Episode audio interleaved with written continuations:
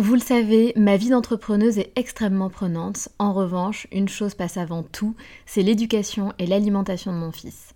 On fait très attention à notre alimentation et on essaie de plus en plus de réduire le sucre dans nos vies et dans la vie de Léo. Un sujet très important pour nous, sachant qu'en plus, un documentaire sur Arte nommé Sucre, le doux mensonge, énonçait qu'en France, un enfant de 8 ans a déjà mangé plus de sucre que ses grands-parents pendant toute leur vie. Donc jamais de goûter trop sucré et lui faire manger 5 fruits et légumes par jour. Avoir une alimentation équilibrée et fruitée, c'est clairement le meilleur des carburants pour vous les filles, mais aussi pour vos enfants. Je glisse souvent une gourde pomme pote dans mon sac, sans sucre ajouté bien sûr, avant d'aller le chercher à l'école, parce qu'en plus de plaire à Léo, ça équivaut à une portion de fruits recommandée par le programme national nutrition santé. Pour moi, c'est pratique et pour lui, c'est délicieux et ludique. Et maintenant, place à l'épisode.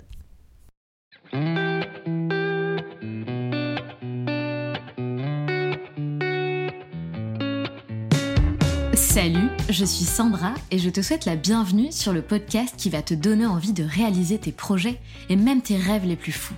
Notre mission, t'apporter de l'inspiration. J'échange avec des femmes qui ont osé s'écouter. Choix de vie audacieux, parcours atypique, projets fous, elles nous dévoilent tout sans filtre. L'idée, à travers chaque épisode, c'est d'adoucir tes peurs pour les remplacer par de l'audace et de l'enthousiasme. Du mouvement, du bruit, de la fumée, laisse-toi entraîner par les locomotives.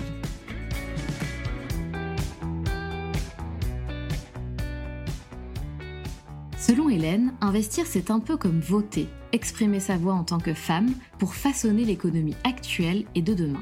Hélène est la fondatrice de FEMCA, la première plateforme de formation aux finances personnelles et à l'investissement qui s'adresse aux femmes.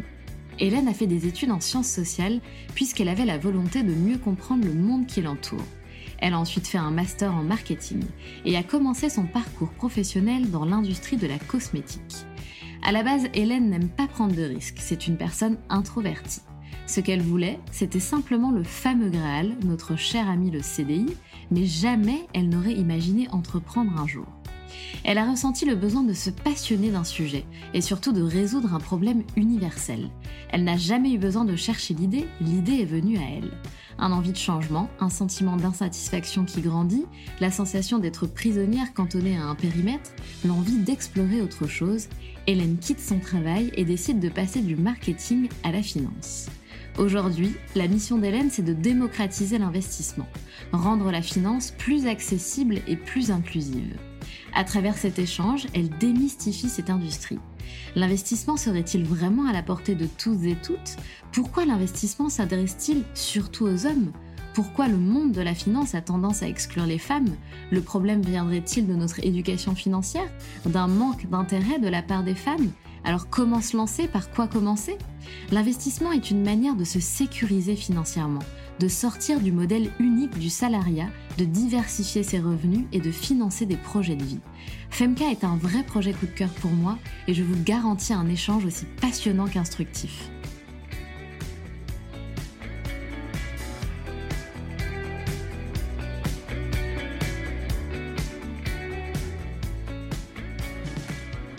Bonjour Hélène. Bonjour Sandra. Comment vas-tu? Bah écoute, très très bien. Et toi? Écoute, je vais excellemment bien également. je suis très heureuse de te recevoir à mon micro. Merci beaucoup. Bah merci à toi. Je suis vraiment vraiment ravie d'être là. Top. Hélène, est-ce que tu peux te présenter s'il te plaît en quelques mots qu'on comprenne qui tu es? Oui, alors euh, donc euh, moi je m'appelle Hélène Garbi, je suis euh, la fondatrice et CEO de Femca, qui est la première plateforme de formation aux finances personnelles et à l'investissement qui s'adresse aux femmes. Et, et après, moi, d'autres facettes de ma personnalité au-delà de ça, mais je pense qu'on aura l'occasion d'en discuter pendant le podcast. Tout à fait.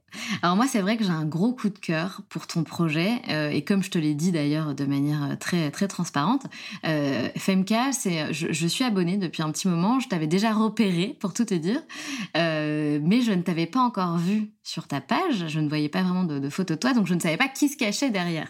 mais on en reparlera tout à l'heure. C'est un sujet que, que j'aimerais aborder avec toi tout à l'heure justement. Par contre, ce que tu vas nous expliquer, c'est que tu as changé de vie, donc c'est aussi l'aspect intéressant de, de ton parcours et de ta personnalité. Est-ce que tu peux d'ailleurs nous en parler un petit peu? On va revenir ensemble dans ton passé. Donc, qui est Hélène? Quelles études tu as fait? Et par quoi tu avais commencé ton parcours professionnel?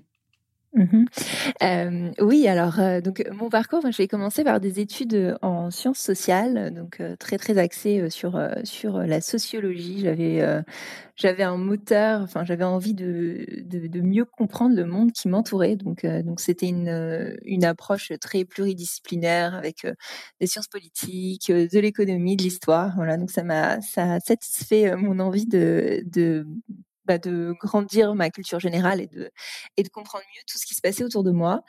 Et, et ensuite, j'ai fait un master en, marketing slash communication, mais on va dire à la sauce sciences sociales toujours, parce que ce qui me plaisait beaucoup, moi, dans le marketing, c'était l'approche un peu comprendre, enfin, comprendre comment ce qui se passe dans la société va influer, va nous aider à trouver bah, des des nouvelles idées de, produits ou choses comme ça, et donc toujours très très ancré dans, dans ce fait social entre guillemets.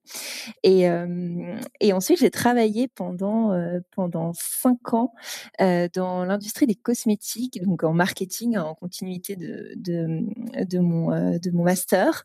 alors j'ai choisi les cosmétiques. Alors au départ c'était pas du tout quelque chose que j'avais en tête, mais en dernière année de master j'ai suivi un cours qui est un cours de d'approche anthropologique de la beauté. Et, mmh. et ce cours m'a fascinée, littéralement fascinée, euh, parce que c'est vrai que j'avais une vision un peu de, bah, je pense un peu comme beaucoup de personnes, de la beauté comme quelque chose, euh, comme un sujet purement superficiel entre guillemets. Oui. Ouais, voilà. Et en fait, justement, ça, ça m'a permis de changer de regard en voyant vraiment la question de la beauté ou même de la construction des canons de beauté comme quelque chose de beaucoup plus complexe que ça, qui était très lié finalement aux, aux, différentes sociétés, aux différentes pratiques culturelles.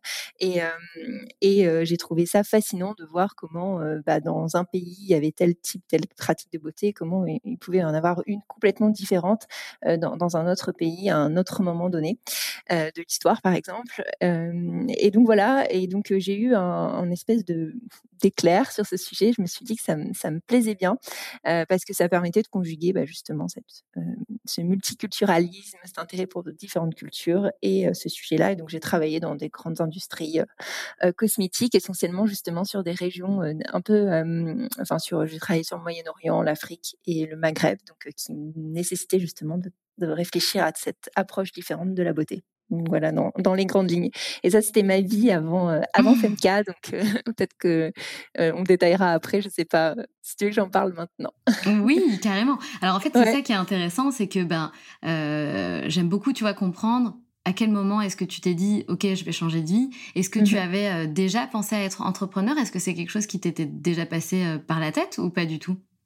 Alors pas du tout. Euh, moi, j'ai jamais rêvé euh, d'entreprendre en fait, contrairement à beaucoup d'entrepreneurs. Euh, donc ça, c'est quelque chose, enfin, qui, est assez, enfin, ça surprend parfois quand je le dis parce que jamais je m'étais imaginé entreprendre, pas du tout. Moi, j'ai peur de prendre des risques en général dans la vie. ça peut paraître un peu bizarre, mais en effet. donc quand je suis sortie d'études, pour moi, c'était évident d'être salarié. En fait, j'ai même pas pensé à une autre option. C'était évident de chercher à avoir un CDI entre guillemets. le. Le fameux, le, fameux, c'était quand même à l'époque. Hein, en plus, euh, je sais que ça change beaucoup euh, aujourd'hui euh, dans les jeunes générations, mais à l'époque, pour moi, c'était vraiment, enfin, une évidence et entre guillemets quand même vraiment ce graal en quelque sorte. Tout à fait. Voilà. Et, et donc du coup, entreprendre, c'était très très, enfin pas du tout dans mon paysage mental. Et en fait, je suis venue à l'entrepreneuriat par le constat d'un besoin d'un sujet qui me qui m'a passionnée à un moment donné. Mais je suis rentrée dans l'entrepreneuriat par le sujet, par la problématique, par le pain point, comme on dit en entrepreneuriat, plus que par euh, l'envie d'entreprendre. Donc du coup, j'ai jamais eu ce truc de chercher une idée, parce que j'ai jamais cherché d'idée fondamentalement. Donc euh, donc euh, donc voilà. Et, FMK, pour expliquer un petit peu ce, ce, changement, ce switch. donc quand j'étais dans l'industrie cosmétique, j'étais en parallèle dans beaucoup de réseaux de femmes. J'avais cofondé une association sur des sujets, on va dire women empowerment au sens large. Et, j'ai fait le constat qu'en fait, il y avait un grand un sujet absent de beaucoup de conversations, c'était le sujet financier. On parlait un petit peu de négociation salariale entre femmes, mais encore de manière très légère, alors que je sentais qu'il y avait un intérêt, un intérêt sur le sujet. Et donc voilà, c'est le constat de, de, ce problème, entre guillemets, de cette friction qui m'a donné envie de me lancer. C'est génial. Et on reviendra bien évidemment sur, euh, sur ce sujet, sur le, projet que tu as créé, parce que c'est en plus c'est un projet qui, est génial et que je trouve euh, tellement nécessaire et qui même moi m'intéresse, mais on en reparlera tout à l'heure. Euh, mais je voudrais revenir du coup sur ce changement de vie qui est quand même pas évident. et en plus de ça, dans un poste, tu expliques, donc dans un poste récent où tu te mets en avant, tu expliques que tu es quelqu'un de base très introverti. Alors ça c'est intéressant, je trouve. Comment euh, quand, on est une personne introvertie, comment est-ce qu'on décide de changer de vie, de devenir entrepreneur, pardon, je n'arrive plus à parler. Euh, comment est-ce qu'on prend cette décision Et surtout, quelles ont été tes plus grandes peurs et comment tu as fait pour les dépasser? Mmh. euh, oui, alors en effet, dernièrement, j'ai posté sur ce sujet parce que ça a été, enfin, ça fait à peu près un an et demi que je suis entrepreneur et, et je pense que pendant plus d'un an, euh, tu le disais en introduction d'ailleurs, ça m'a ça m'a marqué. Euh, pendant plus d'un an, on ne voyait pas ma tête sur le compte euh, sur le compte Instagram. C'était c'était vrai, c'est vrai que je me suis beaucoup cachée derrière le côté, bah, je vais faire des designs sympas pour faire vivre le compte, pour faire vivre la marque, etc. Et puis de toute façon, c'est des finances, donc au final, les gens cherchent de l'information, cherchent, cherchent du contenu riche, etc. Donc ça, on va dire que ça m'allait bien. et donc, mais, mais je le savais, enfin je le savais, enfin aujourd'hui on sait quand on se lance sur des, des, des business qui sont en ligne, digitaux, etc. L'enjeu de l'incarnation, il est, il est plus que nécessaire. Donc, euh, j'étais un peu tiraillée entre cette fausse excuse que je me cherchais et en même temps euh, euh, la, conscience très claire qu'il fallait sauter le pas et, davantage se montrer.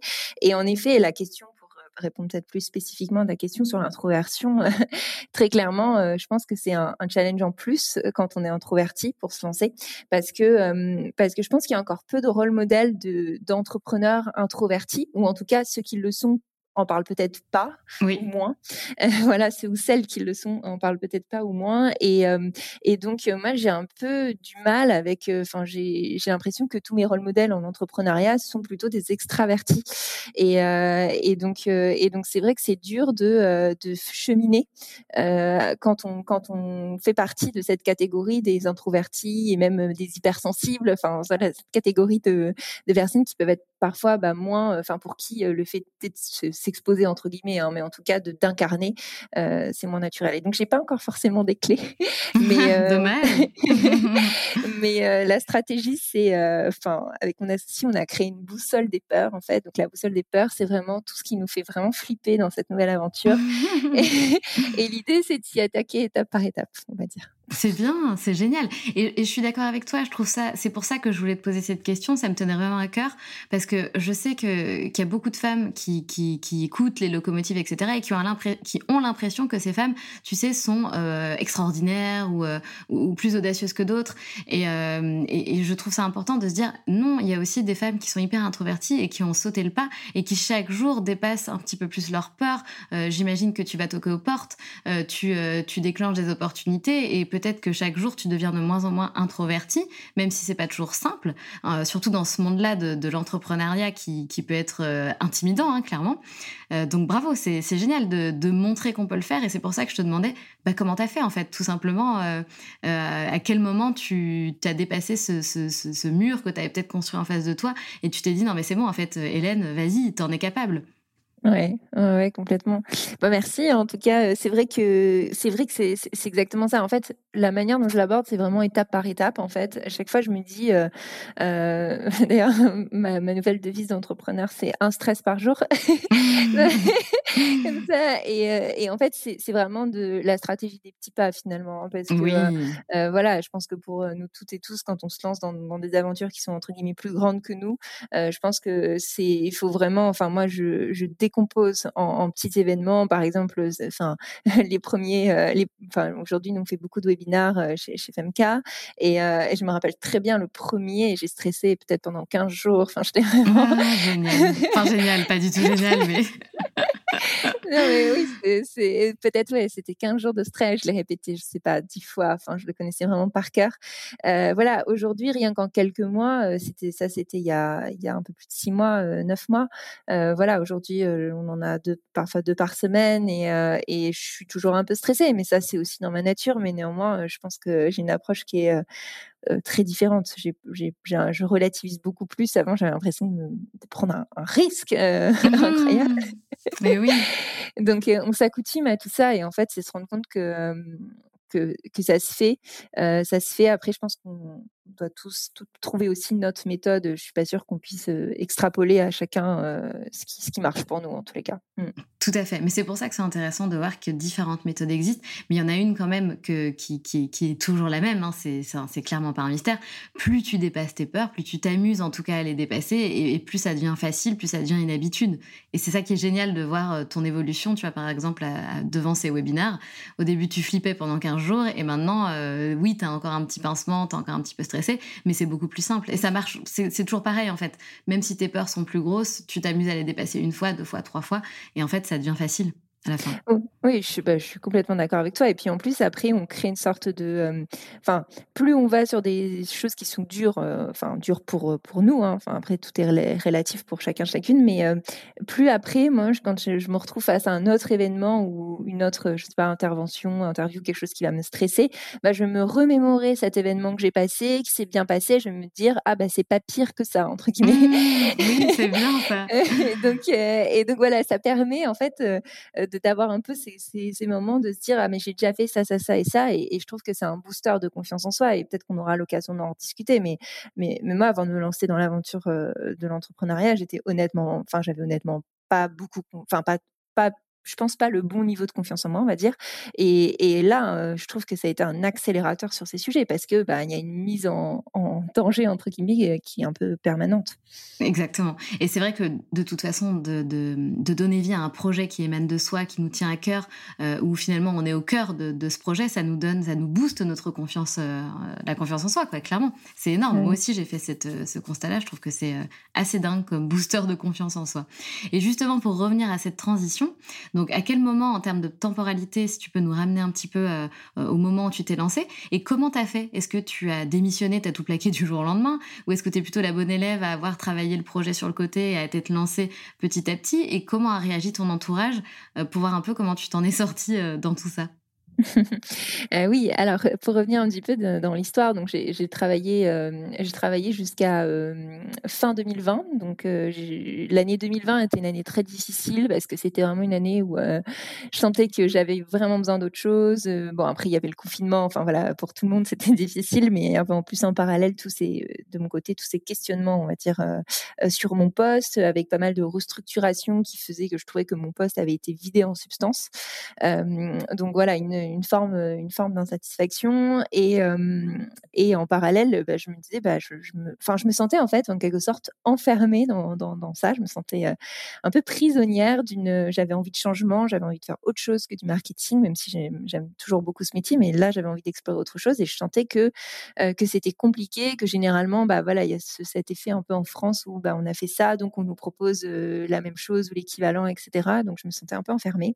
Et en fait, j'ai eu justement un moment déclic euh, quand c'est à l'été 2020. Euh, j'étais dans un process à l'interne au sein de mon groupe euh, pour un poste en communication. Donc moi, je faisais du marketing opérationnel et on m'a dit que on n'était pas sûr parce que c'était pas le même métier. Donc là, je me suis dit bon, je n'arrive pas à me faire confiance. C'est du marketing opérationnel à la communication. Bah, je vais aller faire de la finance.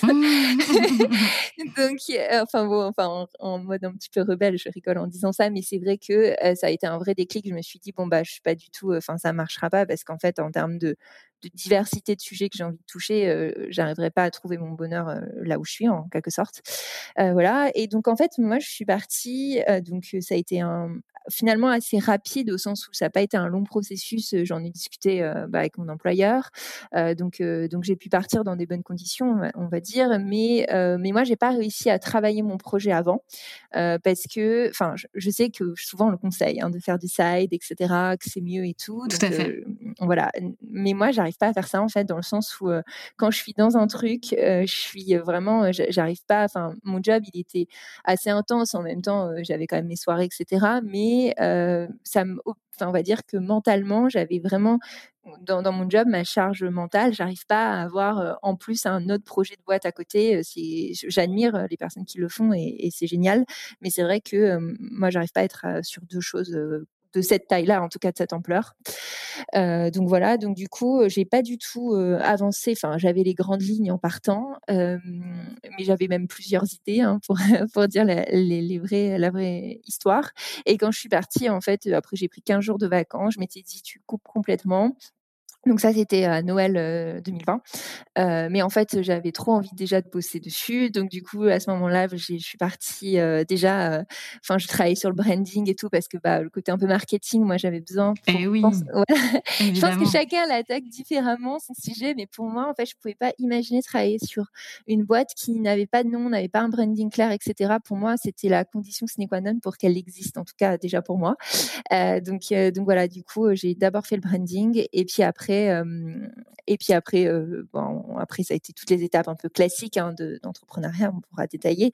Et, sur le côté des proches, du cercle, honnêtement, moi, je pense que, j'étais assez chanceuse là-dessus parce que euh, mon père euh, m'a beaucoup soutenue euh, et mon conjoint aussi. Et je pense que si tous les deux m'avaient pas dit ah mais c'est génial, tu devrais trop le faire. De toute façon, quoi qu'il arrive, ce sera une super expérience. Je pense que ça aurait été plus difficile de sauter le pas, surtout dans un contexte où c'était Covid, on quitte un CDI dans un grand groupe. Enfin bref, le triptyque qui généralement effraie dans les familles. Tout à fait, mais complètement. C'est pour ça que je te posais la question. C'est intéressant. Moi, j'adore savoir si l'entourage a soutenu euh, la personne. Euh, et si c'est pas le cas, ce que je recommande, c'est de mettre des œillères et de foncer toute seule sans demander l'opinion et l'avis de personne. Parce que sinon, les gens vont transmettre euh, les peurs, les machins, les trucs sur toi. Et puis au final, bah, tu fais jamais rien parce que ça te fait flipper et tu te dis ah non, mais ils ont raison, je vais pas quitter mon CDI, etc. Ah bah et, c'est dommage. Et c'est dommage. Mais, mais c'est très intéressant. Et le côté aussi, tu, tu disais souvent, on, on recommande de d'abord travailler notre projet en, mode side project à côté de notre, notre vrai job. Euh, mm. Donc, euh, c'est tout à fait vrai. Bah, c'est pour gagner en fait du temps sur, sur le chômage que tu auras éventuellement après. Euh, c'est là où c'est intéressant parce qu'on sait très bien que les premières années, on se trouve, on essaie de comprendre qu'est-ce qui fonctionne, qu'est-ce qui fonctionne pas, on, revoit la stratégie, etc. etc. donc, ça met du temps à monétiser et à, être rentable, on va dire. Donc, c'est ça l'aspect intéressant de travailler le projet en, en, mode side, comme tu disais. Et si tu as un job, effectivement, les, ce qui se passe en général, c'est que en fait ton job ça, devient 20% de ton temps et que tu travailles 80% de ton temps sur ton projet. Donc pas très très éthique, euh, mais, euh, mais c'est souvent comme ça que ça se passe. Mais du coup, je trouvais ça intéressant de, de, rebondir sur ce, que, sur ce que tu disais. Donc moi, ce qui me fait halluciner, c'est que tu es quand même passé euh, du marketing à la finance. Donc, qu'est-ce qui s'est passé, Hélène? Comment as-tu fait? Parce qu'effectivement, ça ne semble pas évident. Euh, oui, bah alors euh, en plus souvent euh, c'est la première question qu'on me pose dans ma reconversion, c'est quand je quand je pitch à FMK, la première question qu'on me pose c'est ah bah j'imagine que tu as un background finance. Tu sais que je réponds un background. voilà. c'est toujours comme ça la question. Je réponds bah non pas du tout. non alors en fait en fait déjà bon je, je, dis finance pour schématiser mais c'est vrai que nous on traite de finance personnelle donc c'est déjà quand même très très différent finalement finalement les finances personnelles c'est ça peut être quelque chose qu'on appréhende bah, soit personnellement. Donc, en fait, quand, quand, je disais, moi, on parlait de mon de mon job, j'ai eu, j'ai été engagée dans des associations, mais j'avais aussi bah, cette petite casquette entre guillemets d'investisseuse, c'est-à-dire que j'ai commencé à investir moi vers 25 ans à peu près, sur le constat que bah, je voyais mon copain qui investissait, je me disais mais en fait pourquoi lui il investit et mmh. moi j'investis pas, alors que mmh. alors que je gagne assez correctement ma vie, enfin, enfin en tout cas je pouvais investir, et je me suis dit mais en fait pourquoi moi j'ai pas ce réflexe, et donc c'est un truc qui m'a un peu titillé et bah, j'ai commencé à creuser le sujet. Donc, je voilà, je commence à me former, à lire, etc. Après, bon, je suis passée à l'action parce que, enfin, pour moi, je pense que l'une des meilleures manières d'apprendre, c'est quand même de, rentrer dans le concret. et donc, bah, j'ai commencé à investir sur le marché financier, dans l'immobilier, etc. Et en fait, j'ai trouvé que c'était assez, assez grisant, enfin, en tout cas, que ça apportait des nouvelles compétences, qu'on explorait de nouvelles choses. Et j'avais l'impression vraiment d'avoir un peu une nouvelle corde à mon arc. Et, en fait, c'est plus, voilà, c'est plus de me rendre compte que finalement, autour de moi, bah, mes amis ou en tout cas dans mes cercles, elles en parlaient très peu alors que c'est un sujet qui les intéressait. Et donc ce, ce switch, c'est vrai que moi j'en parlais pas du tout du fait que j'investissais, etc. Donc c'est aussi et, et, donc ce switch, il a été plus facile dans le sens où en fait, enfin personnellement, j'investissais déjà et donc c'est plus en fait ma démarche avec FMK finalement, c'est plus de commencer aussi à en parler parce que j'avais identifié que justement peu de femmes en parlaient et qu'on manquait, on manquait de personnes, de femmes investisseuses qui incarnent un petit peu plus, un peu plus ça en quelque sorte. Tout à fait. Et c'est ça qui me, qui me touche hein, dans ton projet, on va pas se mentir, c'est que tu, tu, te concentres sur les femmes. Euh, et ça, ça me touche particulièrement, forcément, hein, petit lien avec, euh, avec les locomotives. Euh, et donc tu as cité, tu as dit, on nous donne l'impression qu'il s'agit d'une matière ultra technique, donc tu parles de la finance, réservée, donc moi j'en ai, j'ai traduit réservée à l'élite ou aux gens qui investissent. Et tu dis également, je cite tes mots, les conseillers financiers s'adressent aux hommes et, et rarement aux femmes. Euh, est-ce que c'est vrai? Est-ce que c'est quelque chose que tu as vraiment constaté? Euh, Et l'autre question, c'est est-ce que du coup, c'est vrai que c'est pas une matière technique? Est-ce que c'est simple? Est-ce que n'importe qui peut, peut se mettre à investir?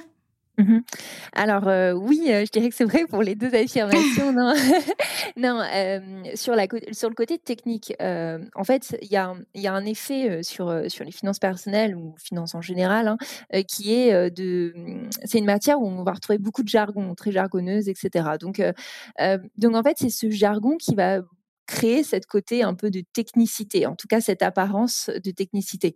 Et en fait, euh, et en fait, je pense qu'il y a tout un effet aussi derrière euh, qui s'auto-entretient, c'est-à-dire que les personnes qui investissent, euh, continuent à utiliser à utiliser ce jargon dans une volonté aussi très claire de bah, pas forcément inclure de nouvelles personnes dans cette sphère-là, etc. Donc, donc, donc, oui, en fait, les franchement, moi, c'est ce que je dis beaucoup, les finances personnelles, c'est simple en fait, c'est simple. ce sont des concepts. Il y a quelques grands concept à maîtriser. Il faut comprendre euh, aussi la philosophie parce qu'en fait, c'est aussi ça un peu le problème. Dans, l'éducation financière aujourd'hui, telle qu'on l'aborde en France, on est tout de suite très très centré sur le produit, euh, tout de suite sur la performance. Enfin, une approche souvent qui est très micro et qui empêche de comprendre en fait les grands mécanismes. Et alors que rentrer par par cette approche-là, ensuite tout est beaucoup plus clair. Et, euh, et donc ça c'est la première chose. Et la deuxième chose sur le, le fait que, que c'est une une discipline, un domaine qui a tendance à exclure. Euh, je l'avais pas en fait personnellement expérimenté, mais en en parlant avec beaucoup de femmes parce que bah, comme tout entrepreneur, j'ai conduit beaucoup d'interviews pour vraiment bien comprendre les problèmes, bien cerner, bien cerner le sujet. c'est ressorti dans une interview sur deux. Enfin, le fait est que on ne se sentait pas en confiance pour aller en rendez-vous. Le fait est que parfois on se sentait un peu pris de haut, invisibilisé en tant que femme. voilà, et encore plus fortement dans plus, chez la tranche des femmes qui vont avoir entre 40 et 60 ans, où là, ça ressort presque à chaque fois. Ah, c'est triste. Ouais, c'est assez, euh, c'est assez triste et il y a un côté très. Euh, en fait, ça, ça me fait me dire aussi que, que c'est un sujet qui est, qui est très global parce qu'en fait, Aujourd'hui, nous, enfin moi chez FMK, je travaille plus du côté des femmes, enfin main dans la main avec les femmes, et je travaille moins sur le système, sur le système bancaire, sur la question de l'inclusion euh, et comment est-ce que ces systèmes peuvent évoluer. mais il y a d'autres acteurs, actrices qui travaillent sur ces sujets-là et ils sont fondamentaux en fait parce que c'est vraiment deux, deux aspects d'un de piliers à, qui sont très liés pour pour rendre la finance plus plus accessible et plus inclusive. Mmh, tout à fait. Et d'ailleurs, mmh. quand on regarde, si je peux faire un parallèle par exemple avec les plateformes, que ce soit de crypto ou euh, de, pour investir, euh, je sais pas, je, m'y connais très mal, hein, mais euh, pour, je sais pas, acheter des actions, rentrer un peu dans ce milieu-là, c'est très masculin. Toutes les plateformes, elles sont hyper. t'as pas de, je connais pas de plateforme un peu girly qui change, qui soit complètement, qui casse les codes, et ce qui serait génial, puisque du coup, ça inciterait les femmes peut-être à, investir, à s'y intéresser davantage. Mais aujourd'hui, les plateformes, c'est, enfin, tu sens que c'est dédié aux hommes, quoi. Ah mais complètement. Bah, en fait, euh, j'avais exactement fait euh, le même constat. Enfin, j'ai suivi plein de formations sur différentes plateformes, enfin voir un petit peu tout ce qui se faisait, etc. Alors euh, bon, entre entre les, les, les charts, enfin le, le, branding de certains sites où on se dit waouh, enfin on se prend des trucs, enfin c'est c'est pas très attractif, on va dire. Entre les forums où il y a que des hommes qui posent des questions, bah moi je me sentais pas à l'aise pour aller poser une question. donc donc en fait ça crée, enfin entre guillemets des boys clubs qui, mmh, qui sont, mmh, bah, du coup, qui sont pas très incitatifs pour plein de femmes à, à, rentrer dedans. Et après, sur la question un peu plus design, moi, je suis très, enfin, c'est des sujets qui me plaît, qui m'intéressent beaucoup, tout ce qui est autour de l'intelligence esthétique, etc. sans rentrer dans un truc justement, voilà, de dire ah ben moi je vais faire une plateforme forcément beaucoup plus, enfin girly entre guillemets ou beaucoup plus belle ou je ne sais quoi. Et pourquoi pas? Oui, pourquoi pas. Mais mais en tout cas, j'avais vraiment cette volonté justement de me dire bah je vais ramener un petit peu les codes des industries dans lesquelles j'ai travaillé dans cette industrie-là pour ramener une nouvelle vision, une nouvelle manière avec une approche plus développement personnel financier, plus lifestyle de la des finances perso, pour les sortir d'un univers entièrement corporate, un peu barbant, honnêtement, mmh, euh, mmh. pour rentrer dans un univers beaucoup plus attractif où on va relier ça aussi à soi, à son bien-être, euh, son bien-être personnel et financier, euh, et on va pouvoir avoir repensé, enfin réenchanté en quelque sorte ce sujet. donc je pense que c'était, ça faisait partie des idées de départ en effet chez FMK. J'adore, mais j'adore. Je suis, je le redis, hein, je suis absolument fan de ton projet. Je, trouve que c'est génial et qu'il y a tellement, tellement à faire, surtout en ce moment, là, en 2022, où on voit, tu sais, les sujets de, l'indépendance financière, euh, ça explose. On est tous là en train d'essayer à avoir de multiples casquettes. On investit, on est freelance, on a un CDD, on a un truc par-ci, par-là, pour justement être euh, indépendante. Et ça, je trouve que c'est génial. Et ton projet, finalement, il est hyper aligné avec euh, nos besoins actuels. Donc, euh, mm. donc bravo. Et il y a tellement de choses à faire, je le redis. Et tu as fait un constat, c'est ce que tu me disais tout à l'heure. Tu me dis, euh, les femmes ne s'y intéressent pas suffisamment. Alors moi, la question que je te, que je te pose, parce que tu dis que c'est quand même hyper dommage, qu'est-ce qu'on loupe? Qu'est-ce qu'on loupe et qu'est-ce qu'on perd? Et par quoi il faut commencer? Mm-hmm. alors, qu'est-ce qu'on loupe? Bah, La première chose, je pense qu'il y a, deux, enfin, il y a deux dimensions. Il y a une première dimension qui est, on va dire, un peu terre à terre. Euh, l'investissement, c'est euh, une manière de se sécuriser financièrement. Donc ça, c'est un premier point. Hein. tu le disais, tout ce contexte euh, où, on adopte aussi des statuts qui peuvent être différents. On sort un peu aussi de ce modèle unique du salariat où on a envie de, de se réinventer, d'avoir des vies différentes, etc. Avec parfois des périodes de coupure, des périodes de voilà. Donc plus un contexte quand même de réforme des retraites où on ne sait pas, on a eu un pendant très longtemps. Enfin, on a cet état-providence en France, mais on sent qu'il y a quand même des failles dans le système.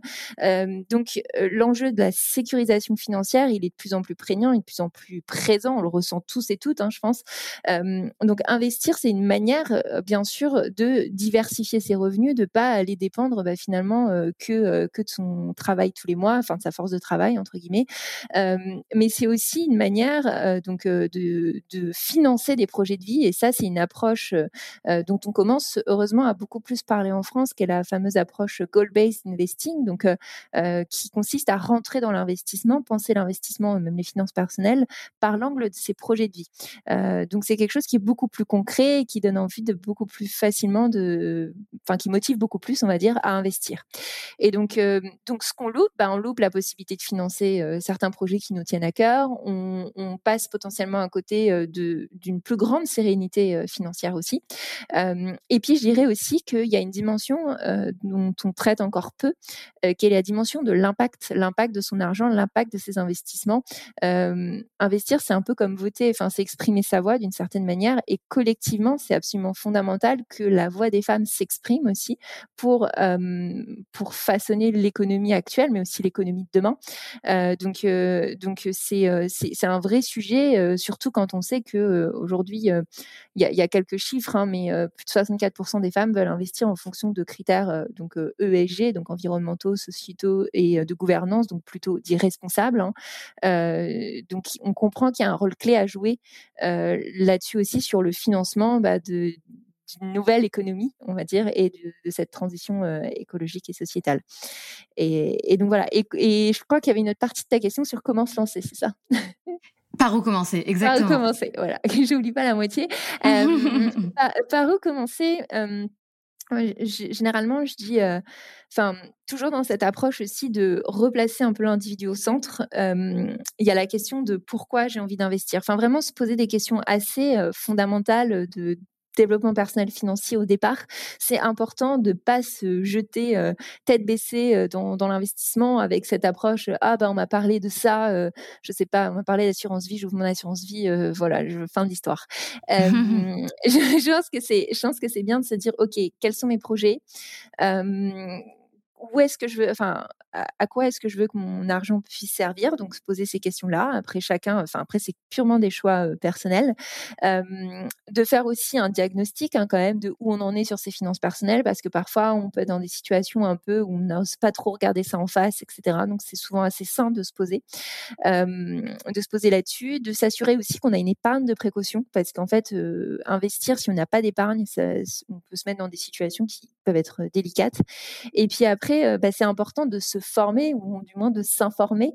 Après, libre à chacun, chacune de, procéder de la manière qui lui convient, mais mais il y a quand même un minimum de socle de connaissances à avoir, ne serait-ce que pour se sentir en confiance, pour se lancer. Et voilà. Et après, bah après, il y a, y a plein d'options. Il y a plein d'options aujourd'hui. Elles sont multiples. Néanmoins, il y a quand même quelques éléments à garder en tête. Moi, je vois beaucoup de personnes entrer dans ces sujets par de la crypto, par exemple, alors que ce sont des actifs quand même très risqués, très volatiles, enfin spéculatifs. Euh, donc je pense qu'il faut aussi suivre une sorte de, enfin essayer de commencer par, par des supports, euh, par exemple des assurances vie ou choses comme ça, qui vont être beaucoup plus, euh, enfin, où, le niveau de risque va être plus, plus modéré, par exemple. Mmh. Et toi, lorsque tu as commencé à investir, tu as réussi à dégager des ressources financières? Tu as senti que tu avais que ça avait changé un petit peu pas ta vie, mais on va dire que, que ça t'avait aidé en fait financièrement, que ça t'apporte réellement plus de finances? Mmh. Bah, alors en fait, ça pour un peu démystifier le sujet, en fait, il y a, voilà. c'est souvent un peu, c'est souvent un peu le graal de se dire ah, je vais avoir plus d'argent tous les mois, etc. Ce qu'il faut, ce qu'il faut avoir en tête, c'est que l'investissement, c'est qu'on se parle quand même beaucoup de long terme, donc c'est quand même beaucoup de choses plutôt pour finalement penser des projets, euh, penser des projets dans plusieurs années. Euh, donc moi aujourd'hui, par exemple, mes investissements sont essentiellement donc marché financier. aujourd'hui, tout ce que je vais toucher en termes de dividendes, hein, donc tout ce que vont générer par exemple mes, investissements, et je les réinvestis automatiquement plutôt parce que euh, mes investissements sur les marchés financiers sont dans une perspective pardon, euh, long terme pour ma retraite. Donc euh, voilà. Après, il faut aussi savoir que voilà, les dividendes en marché financier, c'est pas non plus, on va pas vivre de ça. Enfin, tout dépend de la somme que vous investissez, etc. Mais, mais voilà, c'est plus en regardant par exemple du côté de l'immobilier qu'on peut avoir euh, des, des, des, sources de revenus euh, complémentaires, ce qu'on appelle en immobilier, par exemple, quand on fait immobilier locatif, du cash flow positif, par exemple. Euh, après, il faut quand même garder en tête que c'est loin d'être magique. moi, par exemple, j'investis en immobilier locatif, c'est énormément de travail. Enfin, il y, y, a des options pour déléguer, etc. Mais c'est quand même énormément de travail. Euh, au début, il y a une réalité aussi qui est que bah, généralement, on va aménager les biens, on va les, on va les, les améliorer, etc., etc. Donc au début, c'est aussi beaucoup de coûts. Donc euh, moi aujourd'hui, euh, enfin après j'ai une approche, je suis 100% alignée avec ça. C'est aussi des choix que j'ai faits, c'est-à-dire que je suis plus dans une optique de on va dire que j'avais investi et préparé mon départ parce que c'est quand même aussi un, vrai impact finance perso de, quitter euh, quitter le salariat. Mais après euh, le reste de mes projets, parce que je fonctionne beaucoup en matière de projet, en matière d'investissement, euh, c'est vraiment vraiment du long terme. Mon projet le plus proche, c'est c'est trois quatre ans, on va dire. Donc voilà, un peu dans, les grandes lignes. Mmh. Et c'est intéressant que, que tu dis ça. Donc c'est des projets long terme et c'est pour ça que je pense que quand on va investir, tu le disais tout à l'heure, c'est aussi une question de mindset. Il faut bien se dire, ok, j'investis pourquoi et je suis prête à investir de l'argent sur du long terme et donc à, mm. attendre un retour de cet investissement dans quelques années. C'est sûr qu'il y a beaucoup de gens qui commencent à investir, de ce que j'ai pu voir en tout cas, constater, euh, mm-hmm. et au d'un moment ils retirent tout parce que euh, tu sais, euh, bah, soit ils perdent un petit peu, soit ils se disent non mais en fait c'est chiant, je vais retirer tout de suite. et c'est là où bah, finalement ça flanche quoi. Bah, complètement. Euh, en fait, c'est, c'est, c'est exactement ça. C'est que, enfin, il y a, y, a, y a pas mal. Un des risques, justement, c'est, c'est exactement ce que tu décris. On dit généralement que le pire ennemi de l'investisseur ou de l'investisseuse, c'est lui-même ou elle-même, parce que parce qu'en fait, il y a un vrai sujet en termes d'investissement et de finance sur le comportement. Euh, pendant longtemps, ça a été ignoré et récemment, enfin non récemment, depuis une dizaine d'années, il y a quand même ce courant de la finance comportementale qui étudie justement à quel point nos, nos biais, parce qu'en fait, on est truffé de biais, euh, impactent justement euh, notre manière euh, d'investir, entre autres choses qui sont impactées. Et, et donc voilà, cette capacité à rester serein, sereine, même dans la tempête, c'est quand même quelque chose. Enfin, il faut être prêt à ça. C'est-à-dire que si on se dit, bah moi, j'arrive pas à dormir le soir parce que j'ai de l'argent investi sur les marchés financiers et que je stresse, bah, bah c'est que c'est peut-être pas fait pour nous. Enfin voilà, il y a aussi, mmh, il y a mmh, aussi cette réalité là. Et derrière, le, le, point sous-jacent, c'est que en réalité, ce qui, se passe, une des grandes golden rules de l'investissement, c'est qu'il ne faut pas investir un argent dont on a besoin d'une part à court terme et sur les investissements, on va dire les plus euh, risqués ou les plus spéculatifs, on dit même généralement qu'il faut investir un argent qu'on est prêt à perdre. Donc, euh, il faut quand même avoir ça en tête. C'est-à-dire que c'est, euh, alors c'est pas vrai hein, pour tous les supports, bien sûr, mais par exemple sur de la crypto, honnêtement, moi j'ai un tout petit peu investi en crypto, c'est de l'argent que j'étais prête à perdre, que d'ailleurs que j'ai perdu. Donc... oui, mais attends, mais là c'est normal, on est dans un down. Voilà. Non, mais, du coup, et du coup, ça va. Je dors bien, je dors bien la nuit et tout va bien. Euh, parce que par ailleurs, l'argent que je ne suis pas prête à perdre, bah, il est sur d'autres supports euh, beaucoup plus sécurisé. Donc, euh, donc il y a quand même cette réalité-là. Et c'est vrai, que j'ai entendu des histoires incroyables de personnes qui ont vraiment mis des sommes conséquentes à l'échelle de leur patrimoine. Enfin, moi, je dis généralement ah! patrimoine, de leur patrimoine global, quoi. Waouh! Mais mm. c'est hyper bien ce que tu dis, c'est hyper important de, de rappeler les, les, bases en fait. Euh, mm. attention quoi, attention, c'est pas. T'es pas au casino, quoi. Enfin, si, t'es un peu comme un casino, mais du coup, attention, quoi. mais, mais complètement. Et en fait, ça, ça vient de la confusion entre investissement et spéculation. Enfin, la spéculation, c'est de l'achat court terme. On va acheter des titres, on va parier sur, euh, sur le fait qu'ils vont monter pour les revendre, etc. Là, on spécule et ça, c'est le casino. Et l'investissement, euh, normalement, l'investissement, c'est du long terme. Enfin, c'est pas, pas pour acheter et revendre demain. Enfin, voilà. tout à fait. Oui, tout à fait. C'est très important ce que tu dis, c'est très intéressant. Et donc toi, tu as créé cette plateforme, donc je le répète, qui permet aux femmes de mieux comprendre le monde de l'investissement. Et d'ailleurs, j'ai repéré un petit programme qui m'a l'air très intéressant, trois semaines pour se lancer dans l'investissement. Qu'est-ce que c'est exactement? Oui, alors c'est le programme START, donc c'est un de nos programmes euh, signature. Euh, en fait, c'est un programme pour passer bah, justement de l'idée, de l'envie d'investir à l'action. Euh, ce qu'on a observé, c'est que voilà, des contenus, des contenus d'éducation financière, il y en a plein. la théorie, c'est bien, mais ce qui est important, c'est de pouvoir vraiment passer à l'action, faire des choses concrètes. Et donc, ce programme START, c'est vraiment conçu, enfin conçu, on l'a co-construit. Enfin, je veux on a on a recueilli énormément de, de retours on l'a amélioré euh, aussi au fil de, au fil de l'eau.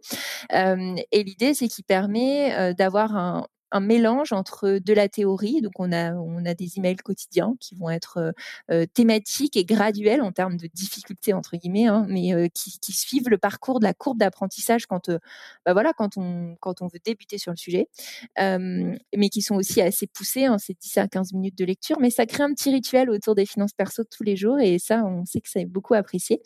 Et puis il y a des sessions collectives qui permettent d'aller rentrer plus en détail des sujets, donc on a une session qui est dédiée la première à la philosophie de l'investissement, qu'est-ce que c'est? Une deuxième session qui est vraiment centrée sur les marchés financiers et puis euh, et puis voilà, on met les mains dans le cambouis au sens où euh, bah on va on voit par exemple comment on fait pour passer un ordre concrètement, donc comment on investit en bourse, comment ça se passe, à quoi ça ressemble un PEA, à quoi ça ressemble à un compte titre, enfin voilà toutes ces choses. Il peut y avoir un peu de mythe autour entre guillemets. euh, voilà, on vraiment euh, on, voit concrètement comment ça se passe, comment on peut imaginer comment va peut, s'imaginer un portefeuille. Et puis la troisième session, c'est beaucoup plus axé sur l'immobilier, qui est une forme d'introduction pour comprendre vers où on peut aller en fonction de son profil. Donc voilà, c'est un parcours d'introduction à l'investissement qui est censé nous permettre de développer un esprit critique sur le sujet. Et ça, moi, j'insiste beaucoup sur l'esprit critique parce qu'en fait, c'est OK de déléguer la gestion de ses finances personnelles parce qu'on n'a pas le temps, parce que le sujet nous passionne pas ou toute autre raison. mais c'est important de comprendre parce que déléguer parce qu'on ne comprend pas, je trouve ça un peu plus problématique.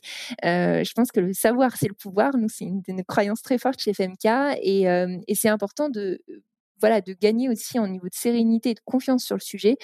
Euh, très honnêtement, nous, nos participantes, quand elles, elles ressortent du programme, bah, après, elles sont euh, très à l'aise pour aller voir leur banquier ou leur banquière. Euh, elles se sentent sur un même pied d'égalité, on va dire.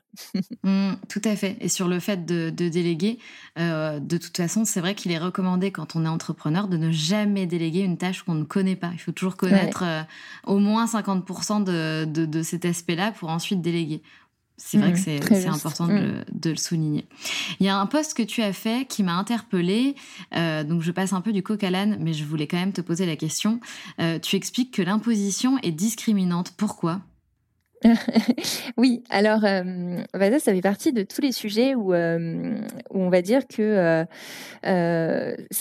j'ai l'impression que parfois, quand on adopte aussi un regard un peu plus, enfin, un regard féministe entre guillemets sur le sujet des finances personnelles ou de l'argent en général, bah, on commence à avoir des choses qu'on voyait pas forcément avant.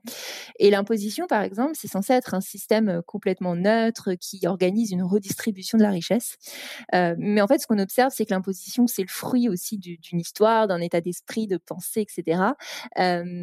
et, et aujourd'hui, on a une imposition qui reflète une vision qui date de, plusieurs dizaines d'années, hein, qui était finalement un schéma très traditionnel où le conjoint gagnait plus, la femme, la femme travaillait peu, peu ou pas dans les couples hétérosexuels, et du coup, c'était organisé de manière à ce que l'imposition puisse permettre, quand on se mettait en couple, de baisser un peu l'imposition du foyer. Euh, donc c'était censé être euh, la carotte entre guillemets au fait de se mettre en couple et puis pour compenser un petit peu tout ça. Euh, sauf qu'aujourd'hui les choses ont changé, le monde a évolué et, et, en fait on est dans un système où aujourd'hui bah, il y a quand même une, grande, immense majorité de femmes qui travaillent, mais où on a continué aussi à garder cette solidarité, enfin cette conjugalisation de l'impôt. Donc en fait l'impôt est, conjugalisé, c'est-à-dire qu'on fait une déclaration commune. Et en fait le problème c'est que par défaut, par défaut dans les impôts, parce qu'on depuis qu'on fait le prélèvement à la source, euh, la manière dont c'est calculé, en fait, on paye les impôts euh, du couple à deux. Et en fait, c'est pas individualisé. Donc, c'est-à-dire que si le couple est imposé n'importe quoi à 10%, et eh ben, on va on va payer de manière égale la somme d'impôts que l'on doit, alors qu'on n'a pas forcément les mêmes revenus dans le couple. donc, donc ça, c'est quand même un vrai problème parce que c'est l'option par défaut dans le système. alors qu'en fait, voilà, et, le vrai sujet, il est là, il est sur le fait d'imposer, enfin d'imposer, de mettre par défaut cette option-là, alors que c'est, du coup, c'est une approche qui n'est pas très juste parce que finalement, la personne qui va gagner moins, généralement la femme dans, les couples hétérosexuels, la personne qui va gagner moins va payer beaucoup plus d'impôts. Et comme on est en prélèvement à la source, le prélèvement se fait directement sur le salaire, donc on s'en rend pas forcément compte. Enfin, si on s'en rend compte, mais je veux dire, il y a un côté qui est très, enfin, c'est une vraie démarche Il faut aller sur son compte, euh, impôts, etc., pour changer, euh, pour passer sur un taux, euh, un taux qui s'appelle du coup personnalisé et, qui permet du coup de, de changer. Enfin, il y, a plusieurs options de taux. Enfin, c'est un petit peu, voilà, on peut, on peut aussi cacher son taux. Enfin bref, il y a plein d'options de taux. Mais en tout cas, il faut faire attention à, ce, à ce taux puisque derrière, a un impact. Après, ça peut être une discussion qu'on a dans le couple et du coup, en fait, on est d'accord avec ça, puis on, on se refait d'autres arrangements par ailleurs. Enfin, ça existe. Hein. Mais, euh, mais c'est vrai que c'est quelque chose, j'ai observé, qui était très, très peu connu euh, parce que euh, bah, parce qu'on en parle très peu, comme, comme plein d'autres plein d'autres sujets, plein d'autres sujets en général sur, sur, sur les finances publiques qui n'ont pas d'approche par le genre, etc. Donc, donc voilà, je pense que c'est important aussi de sensibiliser à ça pour, bah, pour être aussi maître de ses choix financiers et pas avoir l'impression de se faire avoir, entre guillemets. À fait. C'est hyper intéressant. Merci pour ce petit cours euh, privé. c'est très très intéressant. Et comme tu le dis, comme tu le dis, je pense que on est beaucoup de femmes à être hyper intriguées par ce milieu. Enfin, moi, je sais, je suis hyper intriguée. Je sais que ça m'intéresse. Je sais que, bah, ce qui est con parce que j'apprends quand même aux femmes à oser, mais pour le coup, j'ai jamais vraiment, euh, j'ai pas vraiment le temps non plus, mais j'ai jamais vraiment osé me lancer dans tout ce qui est investissement, etc. Et pourtant, je sais que ça me brancherait, tu vois. euh, donc, je, je, pense que tu as tout à fait raison qu'on est énormément de femmes à avoir envie et ne, on n'a pas franchi le cap pour des pour des raisons de croyances limitantes, de, de voilà des, des, des fausses croyances en fait, euh, tout simplement. Donc euh, donc c'est très intéressant que tu viennes casser un peu ça, casser les codes et qu'on mette un peu des femmes dans ce dans ce milieu de moi j'adore. j'adore, j'adore. Qu'est-ce que ça signifie Femka alors? Alors, euh, FEMCA, c'est la contraction de femme et capital. Alors, mmh. euh, voilà, il y a, un peu, enfin, il y a plusieurs lectures, mais la première chose, c'était tout simplement euh, de lier finalement les deux pour interroger justement cette question du genre du capital. Euh, il y a un livre qui est paru, un essai en 2020, qui a fait pas mal de bruit, en tout cas dans la sphère féministe à minima, sur, sur cette question du genre du capital, parce que je pense que ça a été un vrai tournant. Jusqu'à présent, on, on posait s'interrogeait, on, s'interrogeait surtout à la, enfin quand on parlait d'inégalité financière et économique, on était très très centré sur les inégalités salariales et on ne voyait quasiment que ça, en tout cas, du moins médiatiquement. Et, et, cet ouvrage, il a apporté un éclairage différent, il a élargi le débat en, en montrant un peu toute cette cette cette zone complètement passée sous silence, qui était la question beaucoup plus globale des inégalités de richesse et notamment des inégalités qui ont qui ont trait au patrimoine, au capital global et qui sont beaucoup plus importantes parce que les inégalités salariales, c'est un peu l'arbre qui cache la forêt en quelque sorte. voilà. Donc donc le premier point, c'est ça, c'est simplement faire écho à, à, cette réalité. Hein. Aujourd'hui, on, en est on en est encore là. Aujourd'hui, le capital a un genre, c'est évident et c'est très vrai en France. Et la deuxième chose, c'était de lier les deux plus dans une optique, euh, on va dire un peu plus positive cette fois, euh, de dire que euh, les femmes, justement, par leurs capitaux, par leur argent, peuvent contribuer à quelque chose, peuvent contribuer à orienter, repenser l'économie, hein, ce que j'évoquais, ce que j'évoquais tout à l'heure. Et, une fois, j'ai eu un échange aussi que j'avais trouvé très riche, une personne qui m'a dit ah j'aime beaucoup Femka, ça me fait penser parce que j'expliquais un petit peu la signification. Elle me disait aux femmes qui vont redéfinir le nouveau capitalisme ou le capitalisme de demain. donc donc voilà, enfin il y a il y a une manière de penser comment les femmes peuvent avoir une influence aussi sur, le, sur le modèle économique actuel. Eh ben dis donc, c'est tellement inspirant, tellement intéressant. Euh, merci franchement infiniment pour, euh, pour, pour tout ça, Hélène. C'est hyper instructif. Je tiens à citer quand même que tu as fait partie des finalistes d'un prix Tech for Women. Je ne sais pas ce que c'est, mais ça avait l'air assez impressionnant. Donc, je voulais juste euh, le citer. Félicitations pour ça. Merci, Sandra. On a deux questions rituelles dans le podcast et locomotive pour terminer. donc, la première question, ma chère Hélène, as-tu une phrase ou un mantra qui te guide dans la vie. Ah, j'adore ça. euh, oui, alors euh, moi j'en ai un, euh, je ne sais pas du tout de qui ça vient, euh, je ne sais pas si c'est exactement ça la tournure, mais en gros c'est de dire que, que le passage à l'action, c'est enfin c'est la clé fondamentale de tout succès. Et j'aime bien cette phrase parce que, enfin je pense qu'en plus quand tu es entrepreneur, entrepreneuse, ça fait particulièrement écho. moi pendant très longtemps, au tout début de FMK, je, m'étais dit en fait euh, tant que euh, tant que c'est que dans ta tête, ça n'existe pas. Il faut à tout prix que tu passes à l'action, que tu fasses des choses, que tu que tu me rendes vivant entre entre guillemets. Et et même plus globalement, dès qu'il y a quelque chose qui me stresse, en fait, le fait de faire, euh, ça vient tout de suite vraiment dédramatiser et, et, ça permet d'avancer. Tout à fait. Et ça me fait un peu écho à la phrase si tu sais et que tu ne fais pas, alors tu ne sais pas, tout simplement. c'est vrai. voilà. Euh, et deuxième question, que voulais-tu faire? Que voulais-tu être? Quel était ton rêve en fait de petite fille? Ah. alors, j'ai été pendant très très longtemps passionnée par, par l'Antiquité et par l'Égypte ancienne. Donc, mon rêve, c'était vraiment une de mes plus grandes passions, enfin, première grande passion, donc je m'en souviens vraiment, ça m'a marqué. mon rêve, c'était d'être égyptologue. voilà, donc j'ai essayé de réfléchir un petit peu aux liens potentiels. et je pense qu'il y a un petit côté, enfin, je pense dans le côté découverte, dans le côté défriché aussi, voilà, qui, qui, me semblait, enfin, un petit côté aussi aventurier, aventurière. voilà, c'est un peu le point commun que je vois. voilà, mais bon, je, franchement, je me dis peut-être qu'un jour je le serai, parce que, enfin, après tout, maintenant, je crois à la non-linéarité des carrières et justement, pour moi, enfin, j'aurais réussi entre guillemets si j'ai pu faire plein de métiers très différents qui m'ont, qui m'enrichit, qui m'apportent 是，des, apprentissages très, très, euh, très, très variés. Mmh, mmh, mmh. Tout à fait. Il est peut-être temps pour toi d'investir dans, dans l'art antique, je ne sais pas. Peut-être c'est un signe. Bah, investir dans l'art, déjà, c'est oui. des choses auxquelles je réfléchis. ça, me fascine pas mal, j'adore l'art. Et du coup, euh, Mais c'est, euh, là, on est sur tout le haut de la pyramide du, du risqué. Hein. ah oui, c'est vrai, d'accord, intéressant. Je savais pas. C'est, bah, un peu plus, on appelle ça un peu les investissements exotiques. Donc, c'est pas quand ah. on, ouais, c'est pas au tout début, quoi. D'accord, j'adore. Je pourrais parler des heures avec toi, Hélène. Merci beaucoup. Hélène, c'était génial. Euh, j'espère que je suis certaine que les, auditrices vont adorer ce, témoignage. Euh, et écoute, je te souhaite une très très belle continuation, plein de succès pour Femka évidemment, et je te dis à très bientôt. Bah, merci à toi Sandra, c'était un vrai plaisir. À bientôt. Salut Hélène. Salut.